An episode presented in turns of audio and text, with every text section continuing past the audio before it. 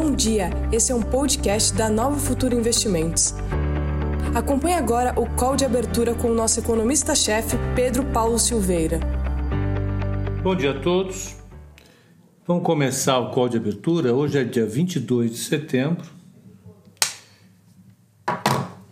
O mercado está buscando se estabilizar depois do susto de ontem.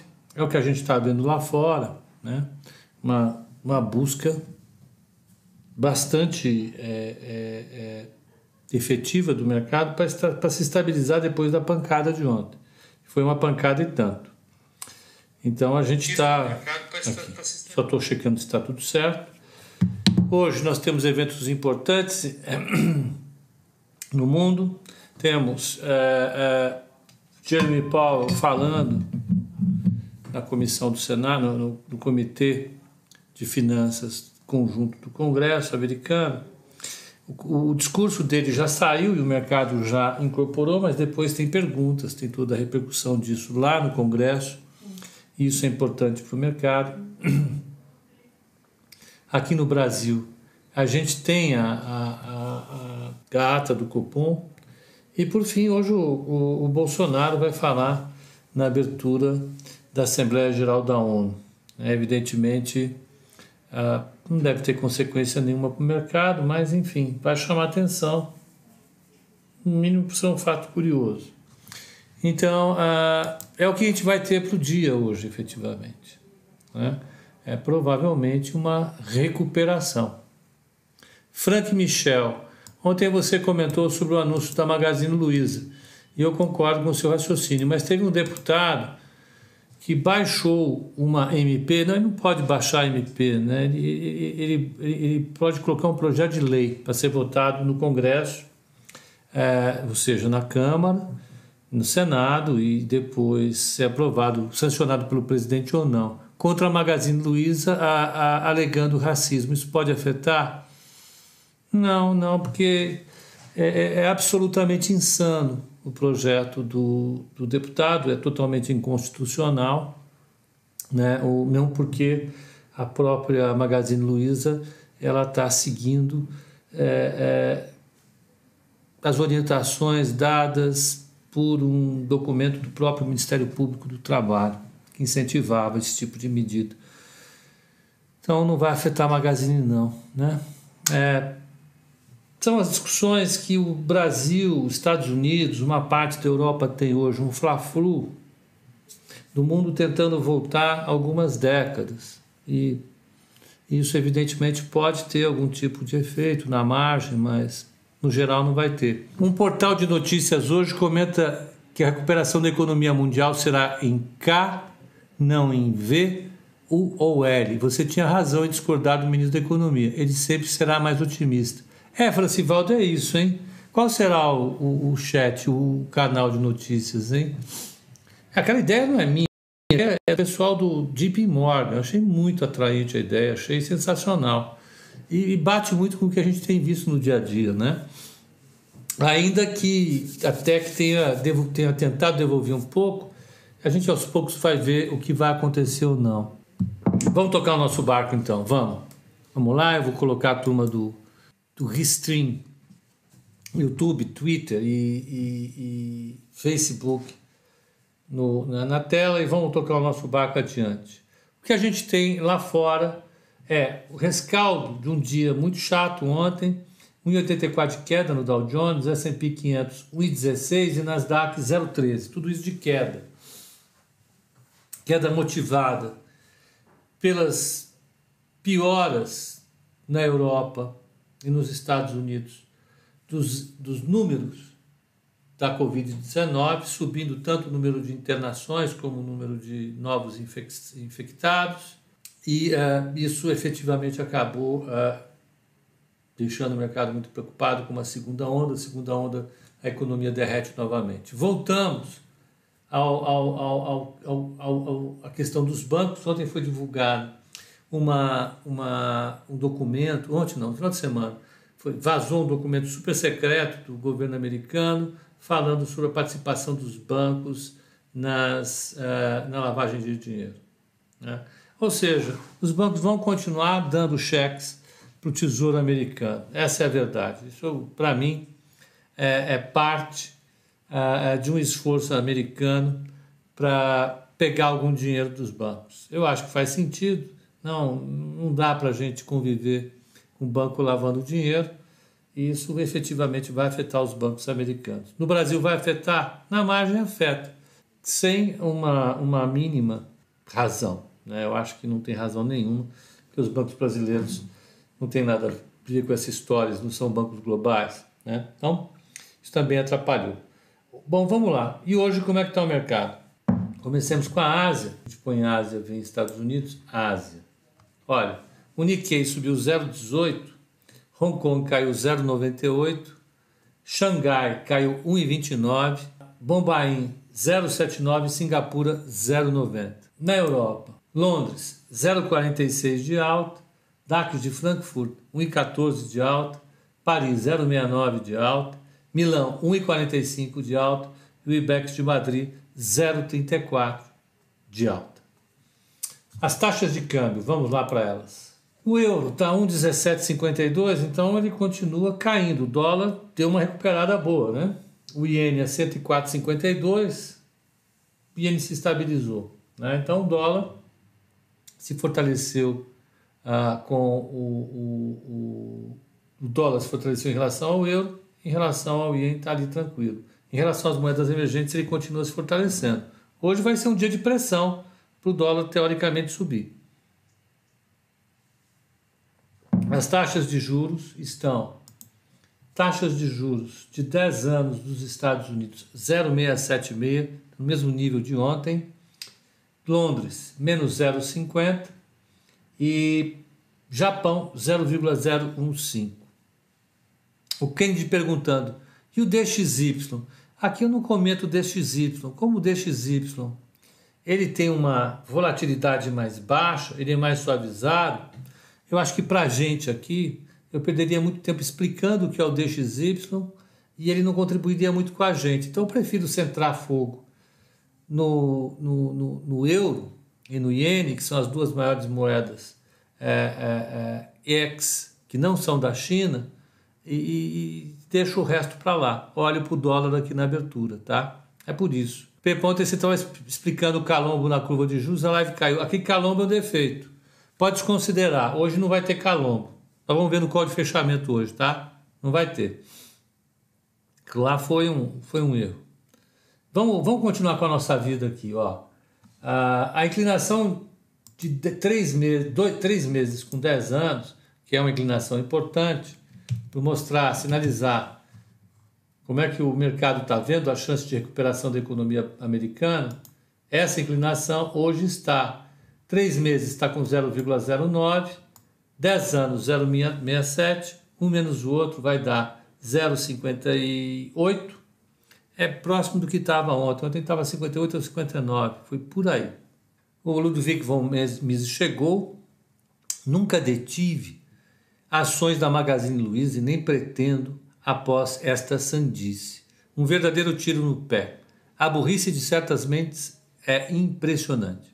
Bom, como eu compartilho com a visão da, da família Trajano, em vários aspectos, inclusive nesse, eu, eu visto a carapuça. E humildemente peço perdão por ser tão burro como eu sou, Ludwig. Eu declino todas as minhas é, é, é, reticências né? É, e todo o meu a minha submissão à sua impressionante capacidade analítica. Né? Fazer o quê? Nem todo mundo tem o privilégio de ser uma mente iluminada como você todas essas manhãs. E seguimos a nossa vida, né? Nós chegamos então a 57, 58 na inclinação da curva de juro. Ela está ali, não se mexe. Então mostra um equilíbrio razoável no mercado de títulos dos Estados Unidos. A gente tem que olhar isso. Pelo menos aí o mercado está bem calçado, está escorado. É importante. Na Investing, a gente olha o S&P 500 VIX, o VIX, que dá volatilidade uh, do índice, que sinaliza, portanto, quanto pode subir ou quanto pode cair o S&P 500 em 12 meses, segundo os preços do mercado, o mercado está sinalizando uma volatilidade de 27,83. Isso é alto ou é baixo? É alto. E, e, se mantém alto, se mantém alto. Condizente com aquele negócio, bate no teto, volta, bate no teto, volta, bate no teto, volta. É assim que está o mercado, a gente já tem discutido isso, eu acho que isso efetivamente resulta é, é, é, de uma enorme é, é, é, resistência que o mercado tem, que está dada pelo fato do mercado estar tá esticado e ter um, um desafio que passa pelas eleições nos Estados Unidos e que passa pela recuperação da economia global, que tem tudo a ver também com a vacina. Então, tá ok.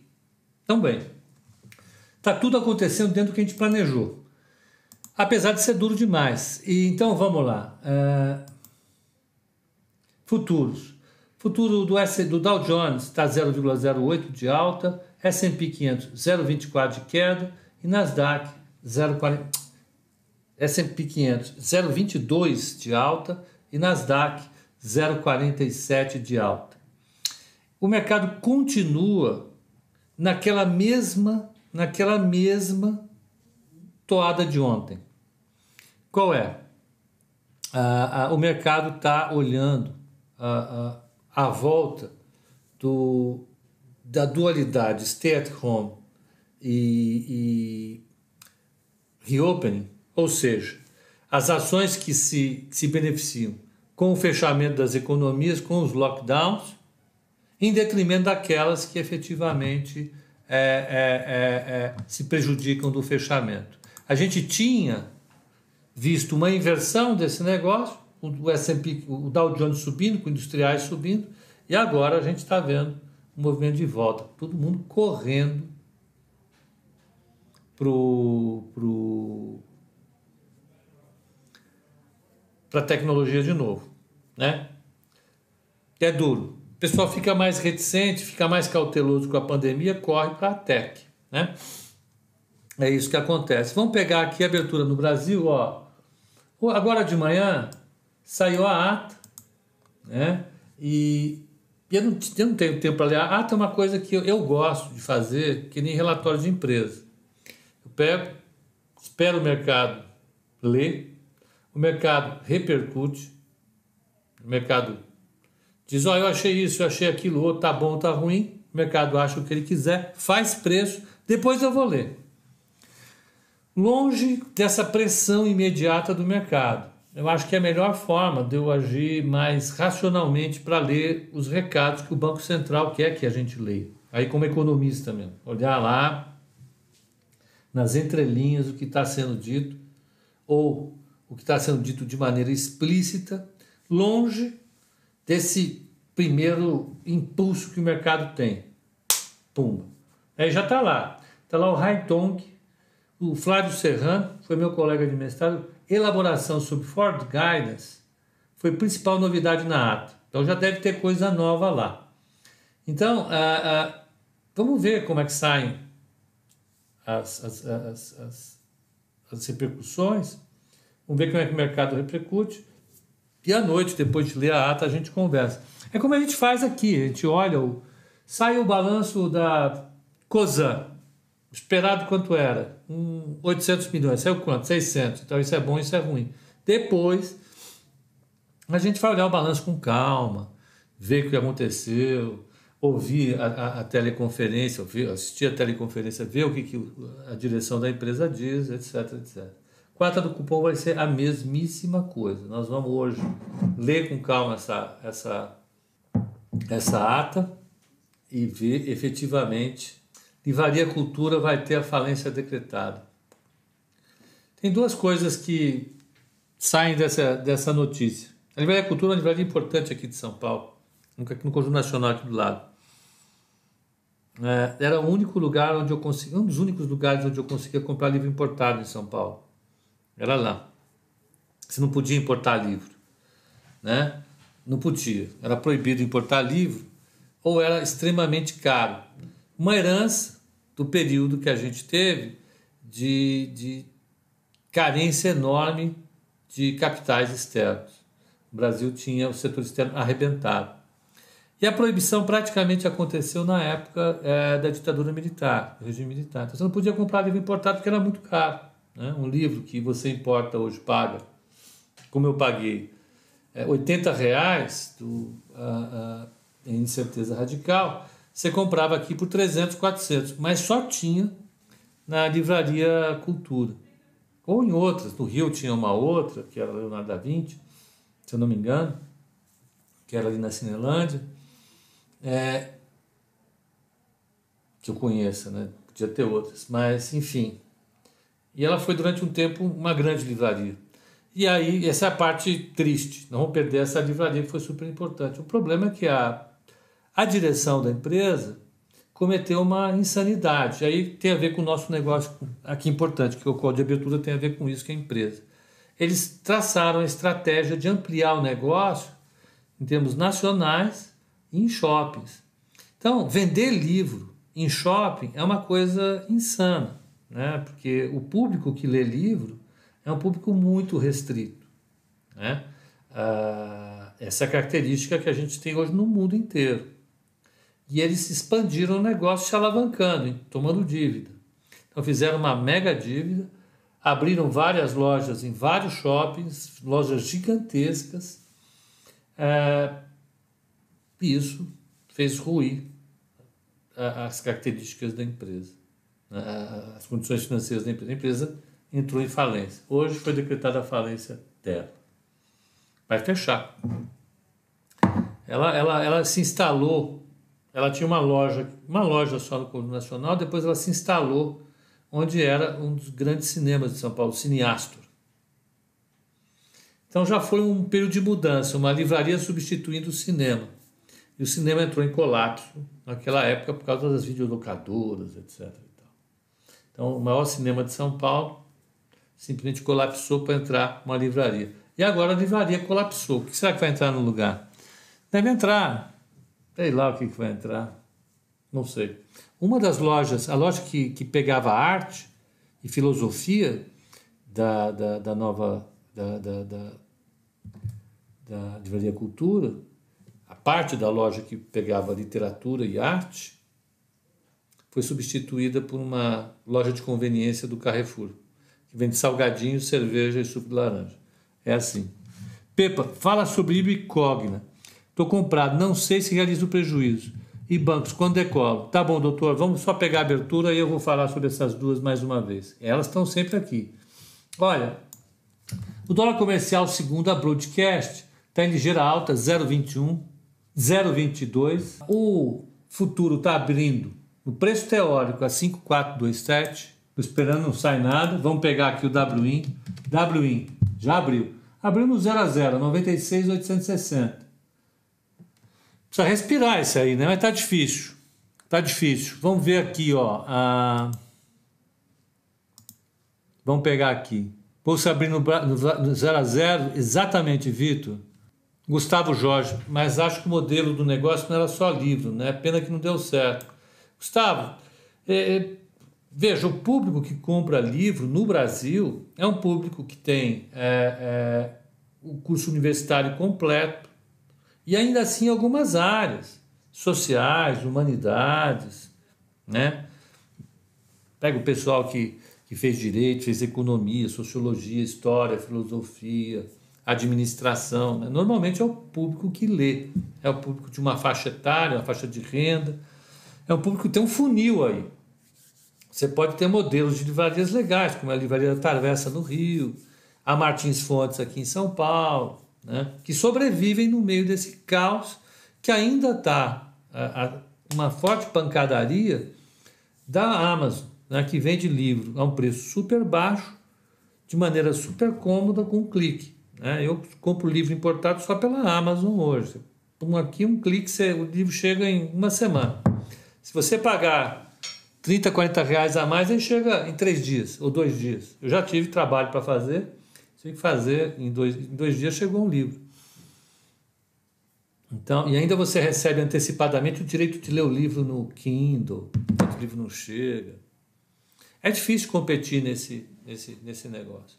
Isso aqui para a gente é um caso Eu não vou discutir o caso da livraria em particular, ou da Saraiva, que também está tá fechando, é, é, mas eu acho que serve para que a gente coloque na cabeça como a estrutura de mercado ela diz muito a respeito da empresa que você está comprando.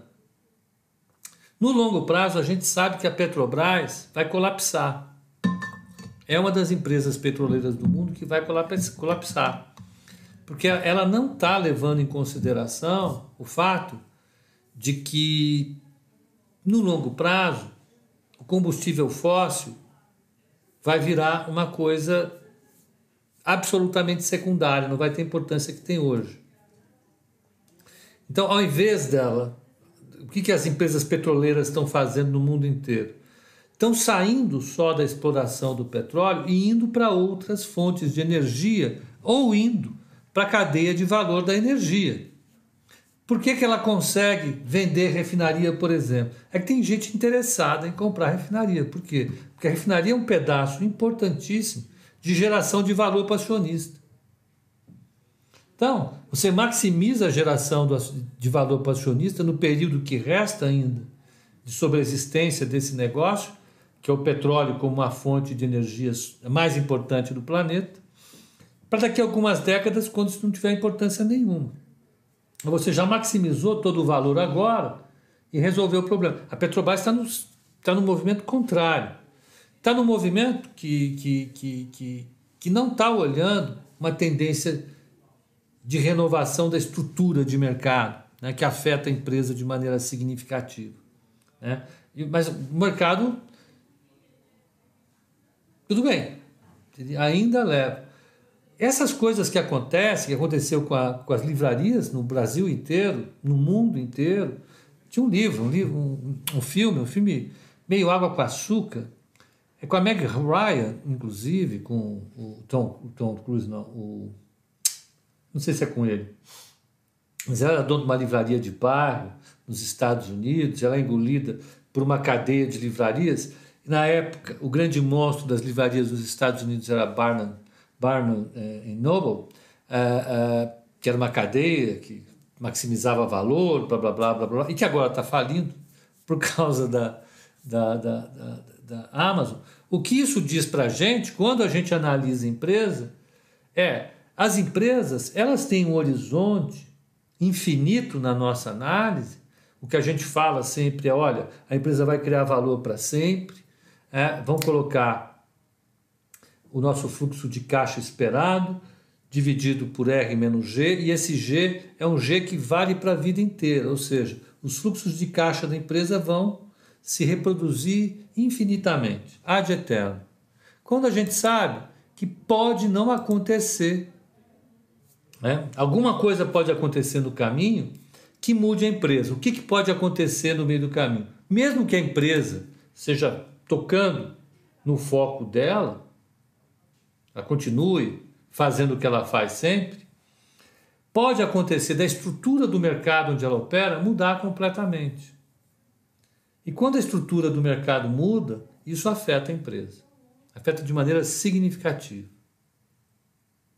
É? Foi o que aconteceu com as livrarias. As livrarias tiveram é, é, é um impacto enorme, primeiro, da mudança da forma de fazer negócio, então empresas como as as livrarias pequenas de bairro e de cidades, elas colapsaram por conta da entrada no campo de empresas como a Barnes Noble nos Estados Unidos.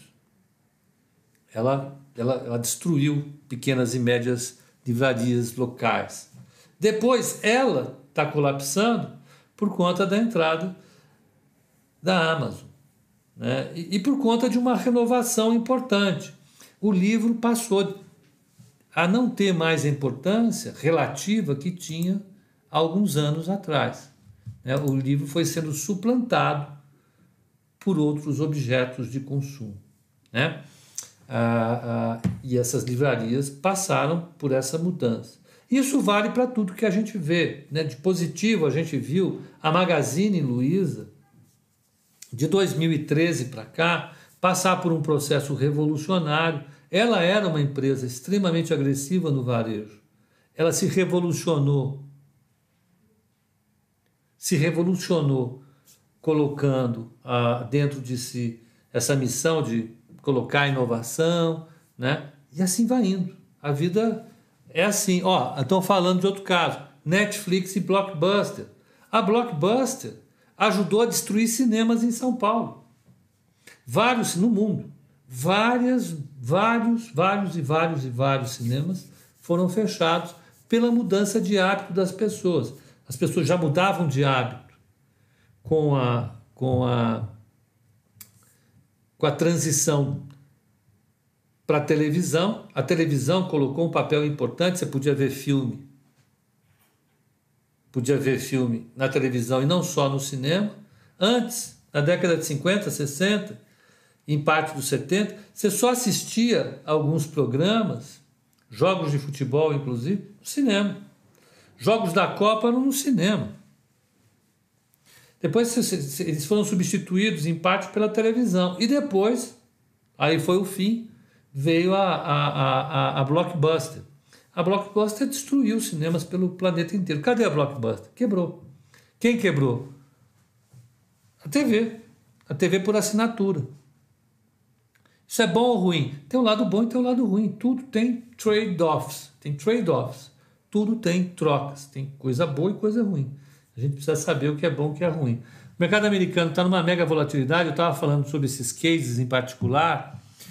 Ah, ah, ah, esses cases são importantes porque eles dão noção para vocês de como a estrutura de mercado afeta a empresa. A empresa não é afetada só pelo ciclo de negócio, por subir e descer do PIB.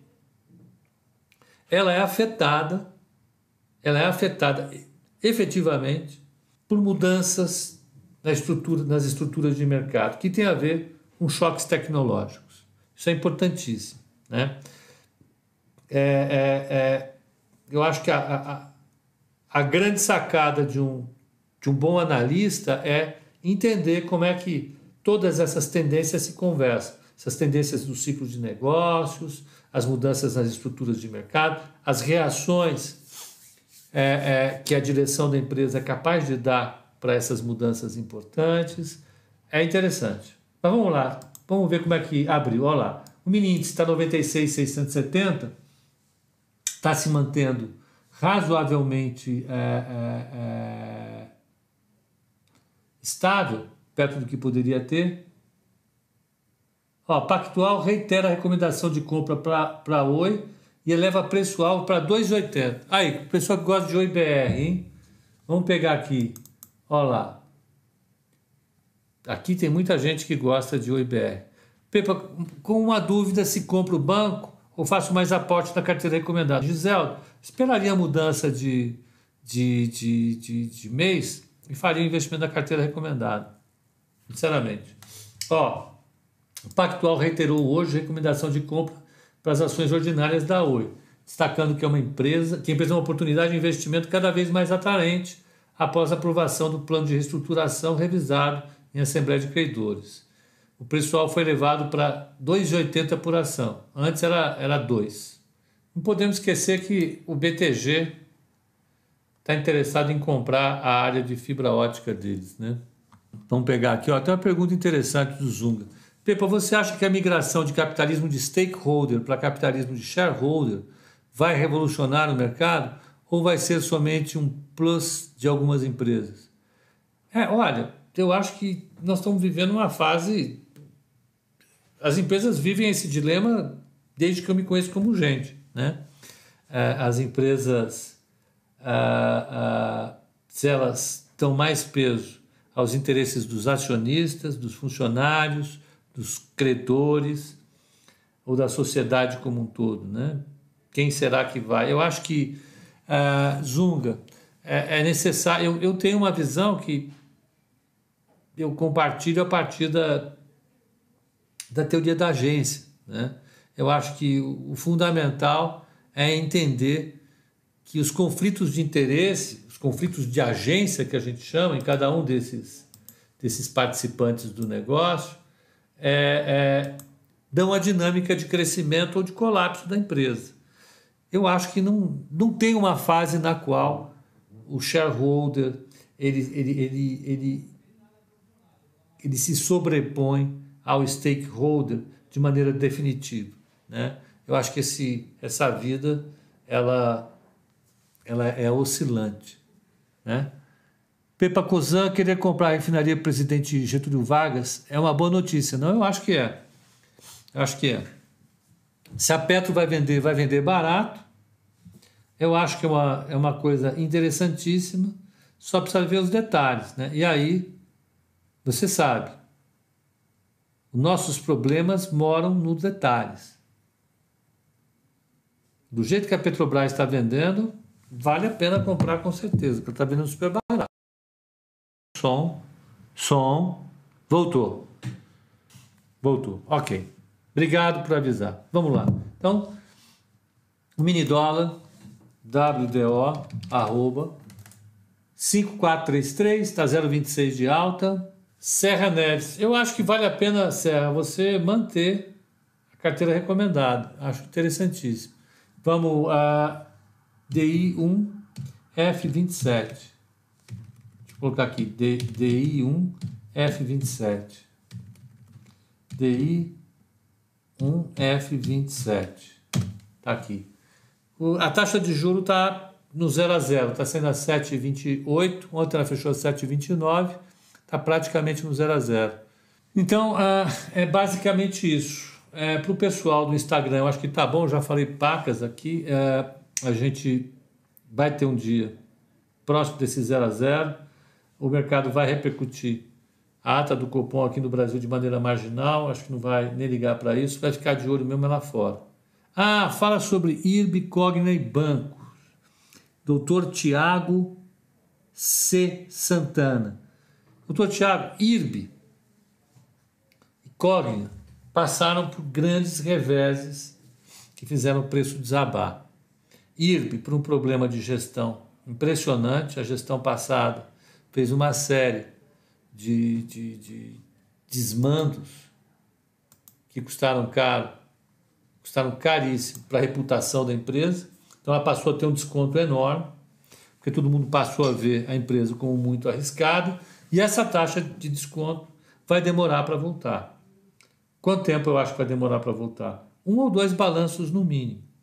Que entrou lá uma nova direção, eles estão reestruturando a empresa, revendo todos os valores e em dois ou três, em um ou dois balanços, a gente pode ter a certeza que todos os esqueletos, tudo aquilo que foi feito de maneira errada e colocada dentro de um esconderijo vai aparecer, vai ser baixado do balanço e a empresa vai se reciclar. É isso que vai acontecer. O problema é que não, o mercado não sabe durante quanto tempo vai ficar sujeito a ter surpresas negativas no balanço fruto de descobertas de coisas que estavam enterradas lá no subsolo da empresa. Esse é o problema quando você tem uma administração que passou vários é, anos jogando coisa em lugares escondidos da contabilidade. Então, ela tem uma taxa de desconto e o valor dela está descontado em razão disso, em razão da, do receio de novos esqueletos. A Cogna, ela, ela, ela tem um desconto elevado hoje em relação ao valor que ela tinha antes, porque muita gente saiu apostando que a parte de EAD dela, de ensino à distância, ia compensar de maneira extremamente eficiente no balanço as perdas que ela ia ter com o ensino presencial. Uma parte importante dela, que a Croton, é, é, é de ensino presencial. Ela é a maior empresa de ensino do Brasil hoje ah, e todo mundo esperava que iria existir um equilíbrio, que ela ia sobressair justamente porque ela é uma empresa de é, é, ensino à distância. Ela tem toda a tecnologia, tem plataformas de ensino, tem milhares de alunos nessa modalidade, e nós esperávamos que ela ia substituir perdas no presencial com o EAD. E o que a gente viu no balanço foi que, que isso não aconteceu, muito pelo contrário ah, o ensino presencial tem uma importância enorme na geração de resultado dela. O resultado do ensino à distância foi desastroso. Ela teve uma enorme, mas uma enorme inadimplência. E, e foi isso que aconteceu. Né? A partir daí tem que esperar ver. Vai sair agora o Cogna Day, ela vai expor os novos planos dela e vamos ver o que acontece. Sobre bancos, que eu posso te dizer, doutor, é. Eu gosto de banco, Bradesco está na carteira, tem que, ter, tem que ter paciência, porque o mercado ainda vai ficar muito volátil e o banco está nesse cenário. Tá? É isso. É basicamente isso. É, é, eu espero que vocês tenham um excelente pregão, um excelente dia. E nós nos vemos no call de fechamento hoje às 18 horas. E hoje eu vou discutir no call de fechamento com o pessoal do YouTube